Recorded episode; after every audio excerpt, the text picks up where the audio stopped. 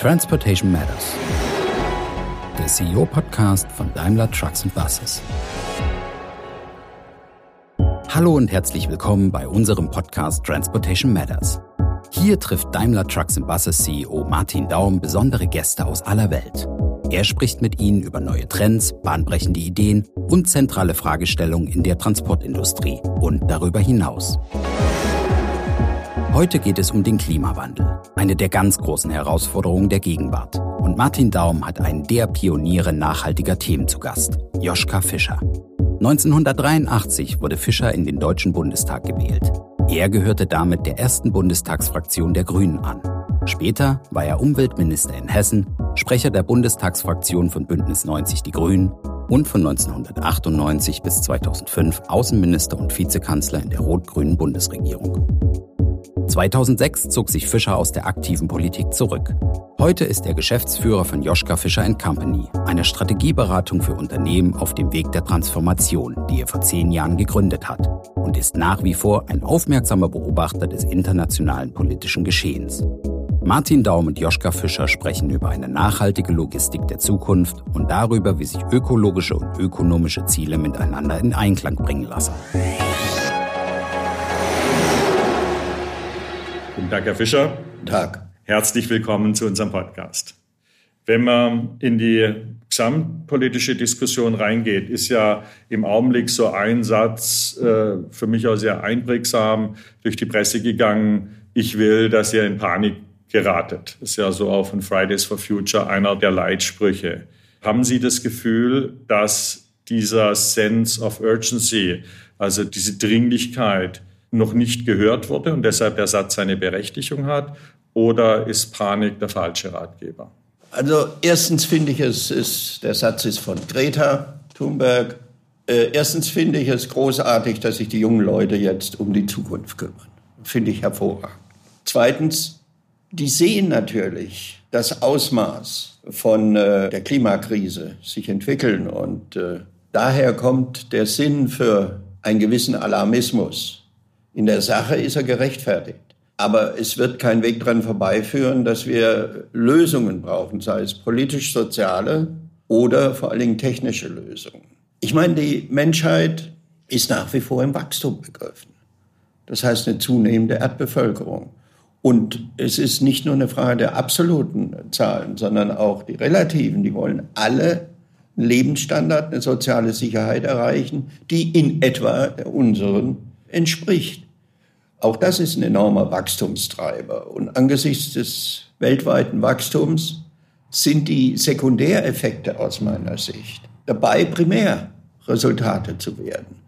Und das ist eine Herausforderung für die heute agierende Managergeneration, äh, die sie eigentlich nicht gewöhnt sind. Die Industriegesellschaft, wie wir sie kennen, wie sie mich mein ganzes Leben begleitet hat, hm. ist aufgrund ihres Erfolges unter einem systemischen Druck, dass die nicht beabsichtigten Sekundärfolgen plötzlich mehr und mehr in den Vordergrund treten.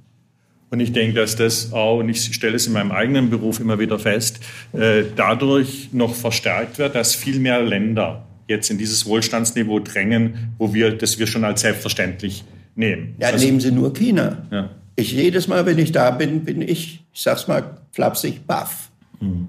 Es ist eine gewaltige Leistung bei aller Kritik, die ich an der kommunistischen Partei habe.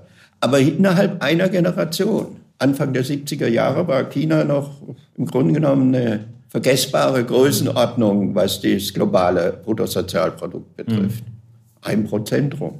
Und äh, innerhalb einer Generation den Aufstieg quasi von Null in die Spitze geleistet zu haben, ist enorm. Sozial bedeutet das, dass zig Millionen von Menschen aus der absoluten Armut herausgeholt wurden und äh, Teil der modernen Gesellschaft, auch der Konsumgesellschaft, der Mittelschicht wurde. Es ist vermutlich die größte Leistung im späten 20. und im frühen 21. Jahrhundert. Aber das hat natürlich Konsequenzen. Ja.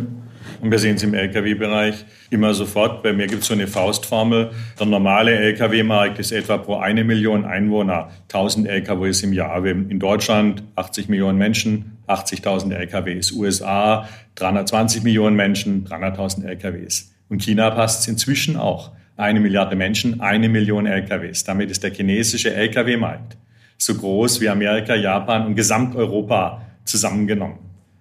Und ich sehe es jetzt in Märkten wie Indonesien und Indien, wo die Relation noch nicht so ist, wo es 1 zu 2, also die Hälfte bis 100 zu 20 Prozent ist, aber wo gewaltige Aufholbedarfe sind. Und wenn diese Märkte zu der gleichen Relation kommen, was eigentlich nur ein Ausdruck des Lebensstandards ist, dann äh, verdoppelt sich das Volumen der Autos auf der Straße auf der Welt und damit eben auch die Klimaauswirkungen. Und deshalb müssen wir da was dagegen tun. Nehmen Sie Ihren Sektor, die Automobilindustrie. Was ist das größte Problem der Automobilindustrie? Ihr Erfolg. Wenn einige wenige Superreiche ihre Lamborghinis und äh, weiß der Teufel was fahren würden, dann wäre das sozial skandalös, aber die Umwelt würde dadurch nicht wirklich äh, belastet. Es ist dieser Erfolg, die Masse. Hm. Und dadurch kommen die Sekundäreffekte in den Vordergrund. Äh, durch die Abgasemissionen. Nirgendwo kann man es besser sehen als in China. Ich war 1985 zum ersten Mal da. Da sind ja alle noch Fahrrad gefahren in Peking. Alle. Mhm. Und heute ist es der endlose Stau. Wobei das natürlich uns jetzt zu dem Problem bringt, was haben Sie sagen zu Recht, es ist der Erfolg, dass wir als Industrie es geschafft haben, ein Bedürfnis im Pkw-Bereich auf der individuellen Mobilität, im Lkw-Bereich auf dem Thema Warenaustausch perfekt zu befriedigen, auch höchst effizient zu äh, befriedigen. Sie brauchen heute, wenn Sie mit einem Langstrecken-LKW 40 Tonnen, also 30 Tonnen Fracht äh, unterwegs sind, kommen Sie mit 28 Liter auf 100 Kilometer aus. Ja, das ist extremst wenig, wenn man das umrechnet auf wie viel Liter brauche ich pro Kilogramm. Da ist also mein Körper im Pkw zu bewegen, äh, selbst im höchst effizienten Pkw deutlich ineffizienter. Und diese Effizienz hat natürlich auch Frachtvolumen gesteigert, hat Transporte über lange Strecken äh, erst ermöglicht, ist in der Gesellschaft breit angenommen, äh, trifft ein Bedürfnis. Wenn ich jetzt mit alternativen Antriebsformen rauskomme, in dem Fall ich, äh, batterieelektrischen Antrieb, dann ist es zunächst mal deutlich teurer. Und wenn jetzt der Spediteur die Wahl hat zwischen einem Diesel-Lkw und einem Elektro-Lkw, dann ist, wir nennen das immer Total Cost of Ownership, also die, wie, viel, wie viel Cent kostet eine Meile an Betriebskosten. Da ist Anschaffungspreis, da ist Wartung, da ist natürlich der Kraftstoff mit dabei, da kommt aber auch Abschreibung mit rein, Restwerte und so weiter. Muss man sagen, kommt der Elektro-Lkw etwa auf Faktor 2 zum Diesel-Lkw. Als Total Cost of Ownership bezeichnet man die Gesamtbetriebskosten eines Lkw oder eines Busses. Sie sind das entscheidende Kriterium bei einer Neuanschaffung. Denn Lkw und Busse sind Investitionsgüter, bei denen Kunden sehr genau rechnen und sich für das Produkt entscheiden, das für sie über die Laufzeit am günstigsten ist. Zu den Gesamtbetriebskosten gehört weit mehr als der Anschaffungspreis, etwa die Ausgaben für Fahrer, Kraftstoff und Wartung. Und ich sehe auf Dauer nicht, wenn man mit heutigen Annahmen rechnet, dass die Lücke sich irgendwie schließen lässt. Also die, wir werden sicherlich über, über Innovationen da noch ein paar die Lücke verkleinern können, aber sie wird sich nicht signifikant schließen lassen. Und dann entscheidet der Unternehmer und sagt, dann fahre ich doch lieber den billigen Diesel als den teuren E-Truck. Wie kriegt man das, äh, wie kriegt man dieses Dilemma gelöst? Aber Sie werden, äh, das öffnet dann die Notwendigkeit für die politische Regulierung. Was wollen wir? Oder wenn der äh, Druck aus dem Klimaschutz so stark wird, was müssen wir wollen? Also welche Regulierung muss dann her? Und äh, ich meine, äh, da wird kein Weg dran vorbeiführen. Weil auf Dauer ist ja das generelle Problem, das man als, äh, im gesamten Umweltbereich hat. Wird die äh, technologische Effizienzsteigerung aufgefressen durch das Wachstum? Im, Im normalen, konventionellen Dieselbereich klar ja. Unsere Verbrauchseffizienzen, die wir auf langfristig ist zwischen 1 und 1,5 Prozent im Jahr. Wenn ich jetzt über einen langen Zeitraum gehe, kommt auch immer wieder in Sprüngen. Aber wenn ich es durchschnittlich mache, 1 bis 1,5 Prozent. Und das ist etwa, was auch der Warenverkehr wächst. Das heißt, äh, wir haben es geschafft, äh, die Emissionen in Westeuropa gleich zu erlassen, in der sich entwickelten Welt, wo der Markt deutlich stärker äh, zunimmt, natürlich dann zu steigern in Summe, obwohl der einzelne Lkw effizienter wurde. Deshalb reicht es für die Zukunft nicht aus. Deshalb müssen wir meines Erachtens in Radikalmaßnahmen kommen. Deshalb sind wir auch äh, vor einiger Zeit wirklich umgeschwenkt äh, und haben gesagt, wir wollen sämtliche unserer Produkte, die wir heute im Nutzfahrzeugbereich anbieten, also vom Stadtbus bis zum Langstrecken-Lkw, elektrifizieren. Eine wirksame Umweltpolitik geht ohne die Wirtschaft nicht. Aber wie wir gerade festgestellt haben, es ist in dem Dreieck auch Politik, Gesellschaft und Wirtschaft, äh, die da zusammenarbeiten müssen. Das ist von ganz entscheidender Bedeutung. Auf der anderen Seite halte ich es als einen großen Fehler, auch intellektuell, mental, äh, dass viele in der Wirtschaft nach wie vor die Frage äh, von Klimaschutz und Umwelt im Wesentlichen als Bremsfaktor sehen, als Kostenfaktor, was er ohne jeden Zweifel ist, aber es sind andere Faktoren auch. Ich sehe da eine unglaubliche Innovationschance. Alle Welt sagt, wir gehen jetzt in Richtung Rezession. Mhm.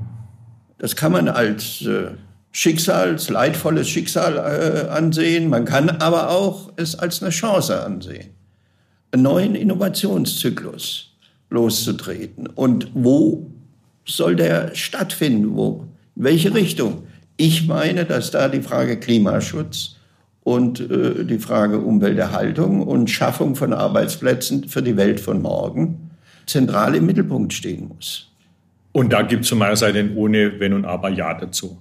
Ja, das bin ich voll und ganz Ihrer Meinung. Und auch jetzt nicht aber und dann äh, ein wirtschaftliches äh, Instrument nachspielen. Was für mich immer auch spannend zu beobachten war, ich habe ja lange in den USA gearbeitet und, und jetzt auch hier sehr stark äh, weiterhin in Deutschland verwurzelt. Wir haben fast doppelt so hohe Diesel- und Benzinpreise in Europa als in den USA und trotzdem geht die Welt nicht unter. Wenn ich heute in den USA hingehen würde und sage, lasst uns den Benzin- und Dieselpreis verdoppeln, dann ist die Antwort, dann geht die Welt unter. Übrigens, wenn ich das gleiche in Deutschland so sage. War das, war das früher, aber bei uns auch. Aber es ist heute noch so, wenn ich heute. Der, der, entscheidende Unterschied ist, ja, ich weiß, ich, ich war in der Zeit äh, bei den Grünen aktiv, wo wir äh, am Vorabend der Bundestagswahl, wo Gerhard Schröder mit Rot-Grün dann Helmut Kohl abgelöst hat, ein 5 Mark für den Liter Benzinbeschluss in Magdeburg äh, gefasst hatten. Und wow, fragen Sie mich, was ist das für ein Orkan? Äh, Wie war das? Erzählen Sie mal. Das ist fast ja in Vergessenheit geraten, die Zeit. Ja, ja. Meine Partei hat einen internen Hang gehabt äh, zu Radikalismus.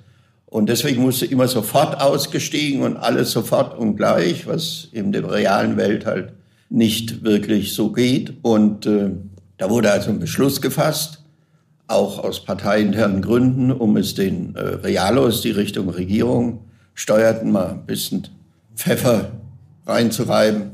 Fünf Mark für den Liter Benzin.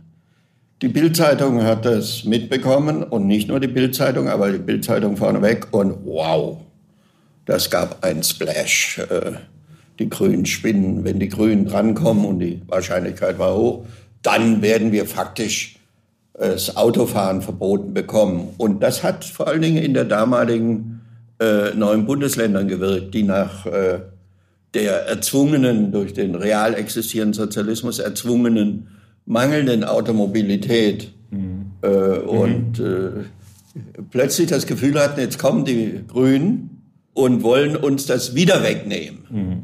Und das war natürlich ein Desaster. Also insofern, ich habe das erlebt. Aber heute könnten Sie dafür eine breitere Koalition finden, weil das sind das wären 2,50 Euro pro Liter. Da, und das da, da, haben Sie den entscheidenden Satz gesagt, eine Koalition zu bilden, eine gesellschaftliche Koalition. Ich bin ja durchaus der Meinung, dass wir vielleicht sogar noch zu radikaleren Schritten kommen müssen unter dem Zwang der Verhältnisse. Aber das muss sozial in Koalitionen geschehen. Und nicht nur in politischen Koalitionen, nicht nur der politische Wille, sondern sie müssen die Menschen mitnehmen. Und sie müssten es über einen längeren Zeitraum strecken. Ja, wir wollen, wenn wir sagen, wir wollen bis 2050 CO2-frei fahren, das heißt, wir müssen ab 2040 CO2-freie Fahrzeuge anbieten, weil wenn wir das erst in zwei, also nur verkaufen, äh, damit wir dann in 2050 über die Zeit die CO2-verbrauchenden Fahrzeuge aus dem Markt langsam rausgedrängt haben. Also ist sozusagen für mich 2040 äh, so der, der, der entscheidende Punkt. Wenn man so einen Plan machen würde und sagt, bis 2040 wird graduell der Spritpreis teurer, dass sich jeder darauf einstellen kann, die Industrie in, in das entsprechende Angebot zur Verfügung zu stellen, der Bürger sein Verhalten entsprechend darauf anzupassen, die Stadt ich höre dann immer das Argument, dann ist der Pendler äh, benachteiligt, ja, dann brauchen wir ein besseres Angebot. Ich wohne in einem Dorf, wo der, wo der Bus, der ins Stuttgarter Netz geht, ein Dorf vorher aufhört. Ja, wenn der Spritpreis 50 Cent höher wäre, dann wird der Bus sicherlich noch ein Dorf weiterfahren. Ja, ich denke, das äh, gesamte auch öffentliche äh, Personenverkehrssystem muss äh, äh neu überdacht werden. Also ein integriertes Gesamtsystem hinzubekommen, ist von entscheidender Bedeutung.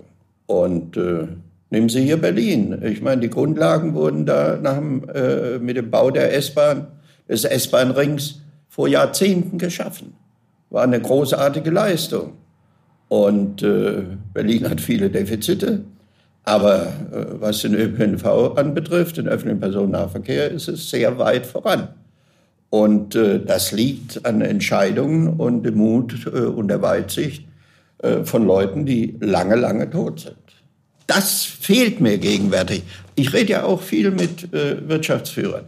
Ich habe nicht den Eindruck, dass da so der innovative Stachel richtig, wir packen das jetzt an, wir schaffen da jetzt was, was noch die Generation danach äh, uns preisen wird. Äh, es ist es ist doch eine, aus meiner Sicht eine faszinierende Herausforderung. Ohne jetzt das entschuldigend äh, zu sagen, ich habe ich hab ja selber diese Transformation mitbekommen. Äh, Heute, wir haben eine Gruppe, die nennt sich Electromobility Group innerhalb von, von Prag. Das ist eine super motivierte, tolle Truppe, die von Japan, USA, Europa zusammenarbeitet, wo wirklich auch wir unsere besten Köpfe zusammengezogen haben, die Erstaunliches im Augenblick auf die Füße stellen. Mein Eindruck ist der, dass man in Peking diese globale Veränderung äh, voll im Blick hat, auch gezwungen durch äh, die äh, Luftbelastung in den großen äh, chinesischen Metropolen und äh, die Dauerstaus. Aber die setzen auch darauf, aus äh, machtpolitischen Gründen, aus Konkurrenzgründen auch, das als Instrument zu nehmen, um global die, äh, den Westen zu überholen, inklusive USA. Gut, wobei es dort eine staatliche Sache ist. Ich wollte gerade erklären, wenn ich auf der einen Seite heute diese hochmotivierte Mannschaft hat, die an Projekten arbeitet, was bei uns auch äh, ein Gesinnungswechsel war, ein, ein volles Commitment zu investieren. Es hat aber eine hohe Hürde für uns als Manager, auch für mich als Vorstand bedeutet. Ich habe Zeit meines Lebens habe ich an sogenannten Feasibilities Studies gearbeitet. Das heißt, wenn wir 400 Millionen investieren, dann habe ich meinen Chefs immer beweisen müssen, dass ich mindestens 500 oder 600 Millionen verdiene. Und zwar in der Marge, also nicht 4 Milliarden, ja, äh, sondern wir haben jede Investition, was kannst du davon verkaufen, zu welchen Preisen, zu welchen Kosten, ist das realistisch oder ist das eine Traumtänzerei? Wenn ich eine solche Studie heute anlegen würde bei Ehe, kommt Minus raus. Ja, und deshalb war es in, vor zehn Jahren noch, ist so ein Projekt nie durchgekommen. Heute mit dem Bewusstseinswechsel, dass wir was tun müssen, tun wir Dinge, die ökonomisch unsinnig sind, aber im Bewusstsein, dass wir, wenn wir heute nicht anfangen, in ein paar Jahren äh, ziemlich nackig dastehen. Abgehängtheit. Ja. Und das hätte für das Automobilland Nummer eins, Deutschland, äh, fatale Folgen. Das dürfen wir nicht vergessen. Das meinte ich vorhin mit dem Einerseits die heutige und die kommende Managergeneration wird ihre Kostenrechnungen und äh, Ertragsrechnungen nach wie vor machen müssen. Aber zugleich haben wir die systemische Veränderung, die viele unkalkulierbare Dinge mit sich bringt. Sich darauf nicht einzulassen, das hielte ich für äh, einen extrem kurzsichtig und fatalen Fehler. Weil damit würden Sie die Zukunft rangeben. Andere werden es machen. Aber wie würden Sie mich antworten lassen, wenn ein bekannter Kommunalpolitiker mir sagt, wir würden ja gern euren Elektrobus kaufen, er muss nur noch so billig sein wie ein Diesel, dann bestellen wir ihn auch? Den und würde ich mir vorknöpfen. Ja, haben wir uns dann auch gemacht. Nee, weil, was ich damit... Also, was ja, ich, auf. Ja. ich meine, äh, das darf doch nicht wahr sein. Man fragt sich natürlich gerade, warum nicht mehr Elektrobusse im innerstädtischen Bereich unterwegs sind. Weil sie teurer sind als ein Dieselbus ja, und, weil, und weil auch der städtische Kommunalbetrieb einen erheblichen Budget- und Kostendruck hat. Hat er. Alles, alles gebongt. Aber man kann nicht auf der einen Seite sonntags die Internalisierung äh, externer Kosten, das heißt die Kosten der, des Umweltkonsums und äh, der Luftbelastung, in warmen Worten fordern und werktags dann nur auf die Kosten zu schauen. Öffentliche Verkehrsbetriebe sind öffentliche Verkehrsbetriebe. So wichtig die Kosten sind. Aber dann muss man halt investieren, nicht nur unter dem Gesichtspunkt, was ist das günstigste Angebot, sondern was hilft für die Zukunft. Und ich denke, die Bürgerinnen und Bürger einer Kommune, viele wären heilfroh, äh, es gäbe mehr elektrische Busse. Die Frage, die ich habe, ist, es hat ja äh, auch zu einem gewaltigen Anstieg des Lieferverkehrs geführt, äh, mhm. die Digitalisierung. Ja. Warum habt ihr das einem äh, Professor aus Aachen überlassen mit der Deutschen Post? Warum, seitdem ich denken kann, ist ja Mercedes ein großer Anbieter von äh, Transportern. Und äh, warum habt ihr da nicht beherzt äh, gesagt, machen wir? Jetzt möchte ich das jetzt nicht als Werbeveranstaltung missbrauchen, aber man kann trotzdem sagen, wir haben, wir haben auf der einen Seite inzwischen sehr überzeugende Angebote. Man kann immer fragen, warum waren wir nicht früher? Da habe ich vorhin das mit der Erklärung gebracht. Äh, da war immer das Thema Ökonomie, äh, rechnet sich das Investment im Vordergrund gestanden. Da gab es den radikalen Wandel, auch jetzt, wenn äh, Ola Kedenius, unser neuer Vorstandsvorsitzender nach, rausgeht und sagt, Daimler ist 2039 und das ist ein ernstes Commitment, nicht nur eine, eine, eine Schönwetterrede, äh, wird CO2, verpflichtet sich zur CO2-freien äh, Mobilität und dem schließe ich mich im Lkw-Bereich äh, mit vorbehaltlos mit an. Äh, dann haben wir inzwischen da sehr gute Angebote, gerade im Sprinterbereich. Aber jetzt gibt es ein großes Thema wenn wir ein Fahrzeug, und ich habe das im Stadtbus selber erlebt, wenn wir ein Fahrzeug auf den Markt bringen, dann muss es serienreif sein, das heißt mit höchster Qualität, das heißt auch die Langlebigkeit, äh, die man von Daimler erwartet, erreichen und es muss beliebig oft in einem hocheffizienten Produktionsbetrieb äh, reproduzierbar sein. Und das ist eine relativ große Herausforderung, an der viele Start-ups oder neu gegründete Firmen äh, auch zu knabbern haben. So wie wir im Elektrobereich viel lernen müssen, so müssen eine Menge andere viel, was Logistik und Massenproduktion angeht, zu lernen. Und das ist auch. Und das hat seine Zeit gebraucht. Gestatten Sie mir eine etwas generellere Frage. Steht äh, ein Automobilkonzern wie Daimler oder auch andere, auch im Nutzfahrzeugebereich, nicht vor dem Problem, eigentlich nicht mehr als Automobilkonzern im traditionellen Sinne agieren zu können. Sondern es gibt ja eine doppelte Herausforderung. Die Digitalisierung spielt immer eine größere Rolle. Werdet ihr nicht vor der Transformationsaufgabe stehen, nicht mehr nur Hardware zu produzieren, sondern äh, zum Technologiekonzern zu werden? Geratet ihr nicht unter gewaltigen Druck von der amerikanischen Westküste, aber auch aus Südchina? Das ist, äh, dafür habe ich weniger äh, Respekt wie äh, vor der Herausforderung der, sage ich jetzt mal provokant, äh, der Antriebsart zu ändern, also auf CO2-Freiheit zu gehen, weil da sind wir schon mittendrin in der Umstellung. Ich kann mich noch erinnern, als ich äh, vor, vor, vor zwölf Jahren in den USA meinen Job angenommen hat, dort war das Elektronik äh, oder der, damals hat es Mechatronik-Bereich geheißen. Die haben eigentlich nur Kabelsätze gezeichnet. Heute beschäftigt sich der Bereich mit elektronischer Infrastruktur, wie groß ist der Rechner, wie kommunizieren die Rechner miteinander, wie ist die digital, das sind digitale Leitungen, die heute drin sind und nicht mehr Kupferkabel, äh, was ist die Übertragungsrate zur Cloud, die dann Daten äh, in den LKW spielt und aus dem LKW wieder raus, Daten für den Kunden äh, und der Rest sind Softwareingenieure, die dann die entsprechenden Applikationen schreiben. Ich denke, das ist, eine, das ist, ein, das ist ein Übergang, der schon gerade im Nutzfahrzeugbereich tagtäglich da ist. Ich gehe von aus, dass, und das haben wir heute schon in Prototyp-Anwendungen, dass der gesamte Kommunikation zwischen Disponent, Spedition und dem Fahrer selber über den Bildschirm im Auto geht dass also alle Warenpapiere und so weiter äh, über Mobilfunk ins Auto geladen wird, sodass der Fahrer es immer bei sich hat und nicht ein anderes Gerät, nicht große Mappen oder so mit sich rumtragen muss. Also da sind wir sehr, ich denke, da sind wir auf der Höhe der Zeit mit, gerade in der Verbindung von langlebiger Technologie. Und das ist immer mein Thema, wenn es Richtung Silicon Valley geht. So ein, so ein iPhone ist was Schönes, aber binden Sie mal so ein iPhone vorne auf Ihr Auto dran und fahren Sie durch Wind und Wetter und überlegen, wie lang es dann hält. Und unseres muss zehn Jahre eine Million Kilometer halten.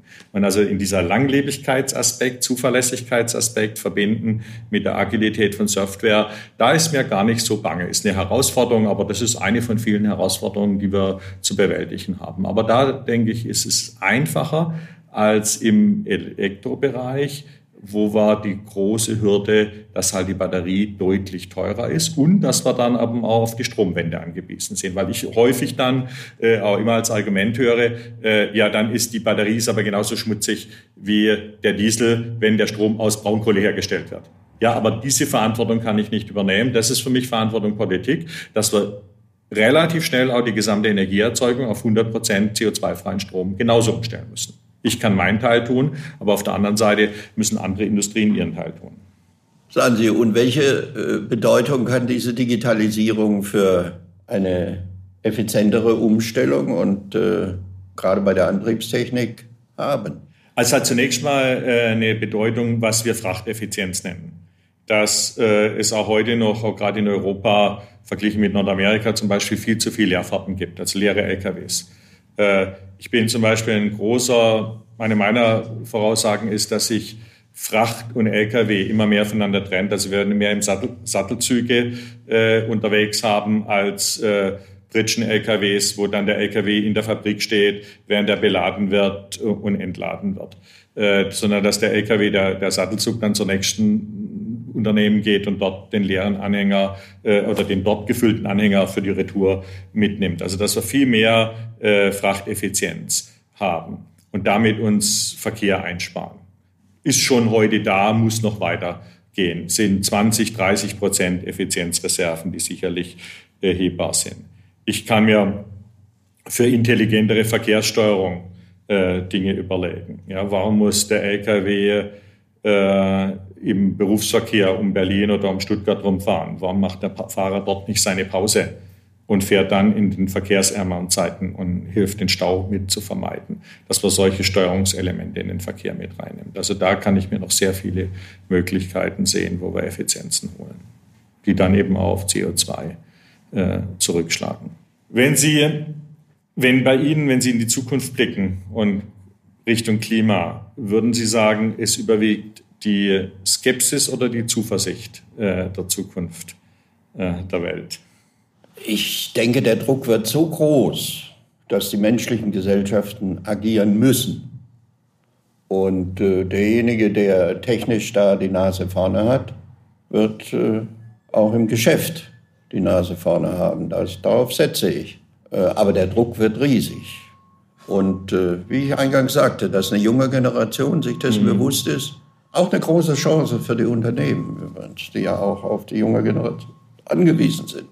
Wenn ich in Diskussionsrunden bin, wo ich auch immer wieder die Transformation, auch gerade was die Antriebstechnologie angeht, äh, offensiv vorantreibe, äh, kommt immer als eines der Gegenargumente, wenn wir das einseitig nur in Europa machen, dann bringen wir uns sozusagen wirtschaftlich auf ein Abstellgleis und bezahlen das letztendlich in Europa mit Wohlstandsverlusten. Das ist also ein Argument, das mir sehr, sehr oft entgegengehalten wird. Also, ich habe vorhin China erwähnt. Bei der Digitalisierung sind die sehr viel weiter als wir im Alltag. Hm. Und äh, technisch auch. In der Frage künstliche Intelligenz etc. haben die uns faktisch fast schon abgehängt es ist nicht, das ist ein Argument, das äh, nicht weit trägt. Denn äh, ein Land wie China schickt sich an, in Konkurrenz mit den USA zur globalen Supermacht im 21. Jahrhundert zu werden. Und die setzen genau auf diese Transformation. Also, wenn wir das nicht tun, tun es andere. Ja. Nee, das ist ein, das ist ein wichtiges... Und im Übrigen haben wir ist eine kleine Zahl mit unseren 82 Millionen Menschen oder auch Europa schon größer. Glaube, die Betrachtung der einzigen europäischen Nationalstaaten führt nicht mehr weit. Man muss den gemeinsamen Markt sehen. Aber es ist eine Größenordnung mit 500 Millionen. Aber im Verhältnis zu den großen asiatischen Ökonomien relativ klein. Nicht aber beim Pro-Kopf-Verbrauch und der Pro-Kopf-Belastung. Da sind wir nach wie vor, USA selbstverständlich vorneweg, aber äh, wir Europäer auch dabei. Hm, hm. Das ist ein Argument. Aber am meisten treibt mich um, erstens äh, die Frage der Erhaltung der Umwelt. Es gibt ja die These, dass wir von seriösen Wissenschaftlern in äh, einem äh, Erdzeitalter leben, von Menschen gemacht, das sogenannte Anthropozän.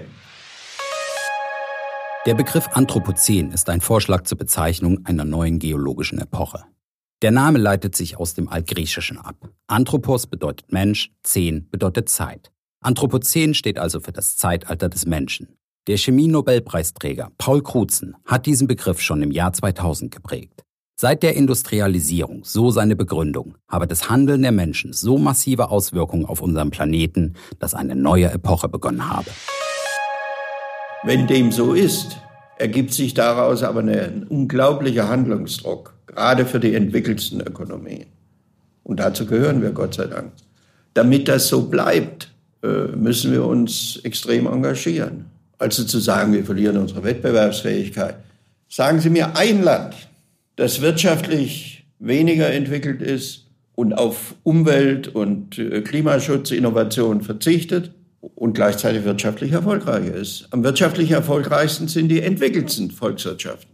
Ja, und das ist auf jeden Fall der Fall. Es gibt noch so viel, ja, so viel zu, zu entdecken, zu erfinden, zu verbessern, wenn ich auf CO2-freie Mobilität denke.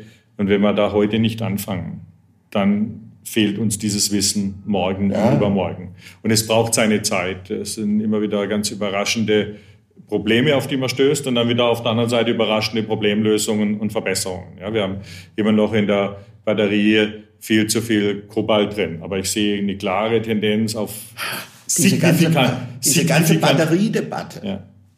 Es hieß immer, Batterien in Europa zu produzieren und schon war man abhängig mit dem Schritt in die E-Mobilität von äh, asiatischen Zulieferern.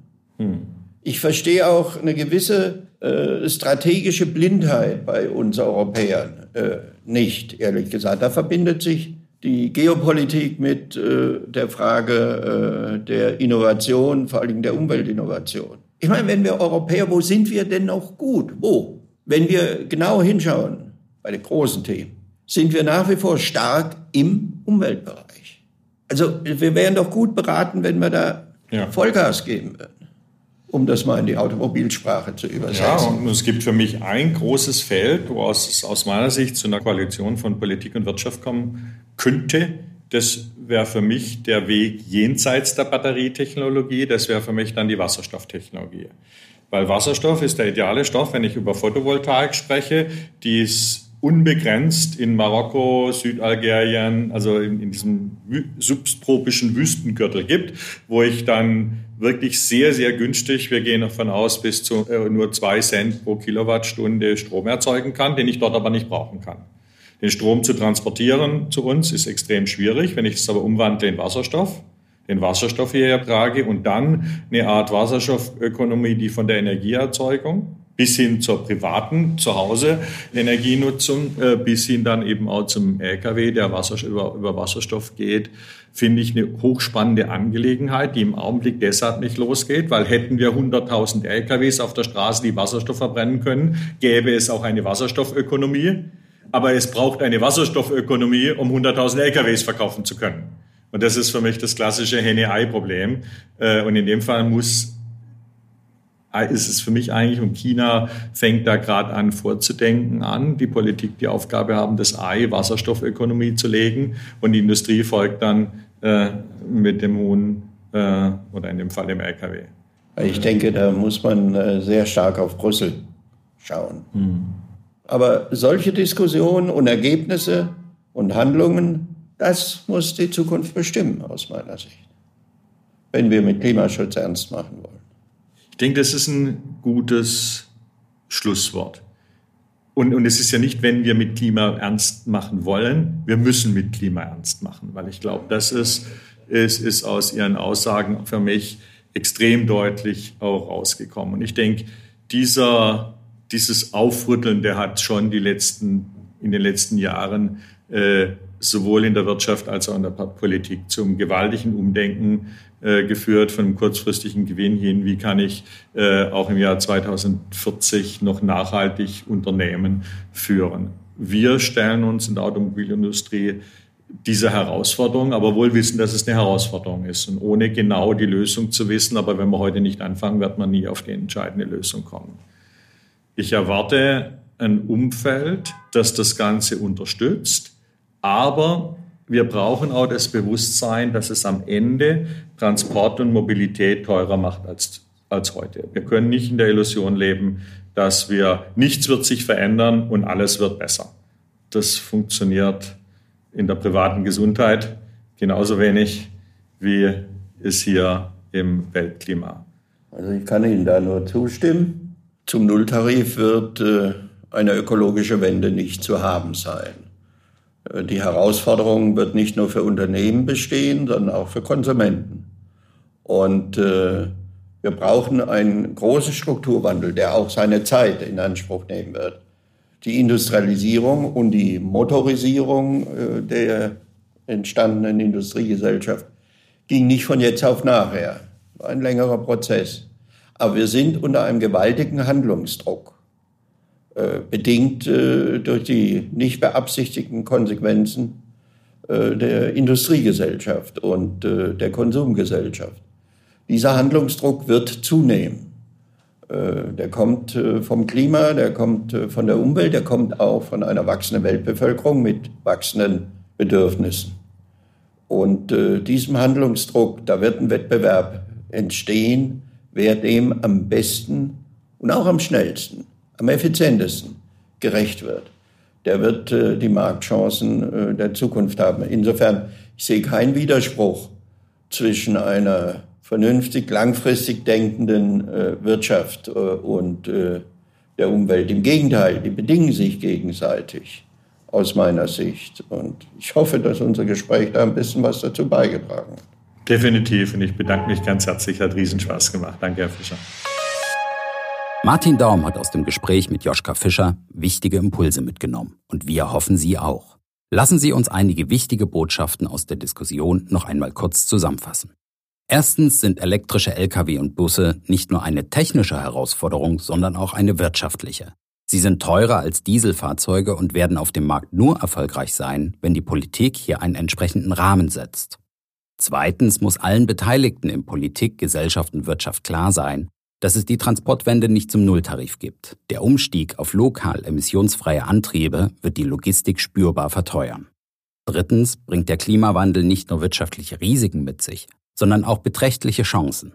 Der Megatrend Nachhaltigkeit löst einen neuen Innovationszyklus aus und lässt völlig neue Märkte entstehen. Diesen gilt es zu nutzen.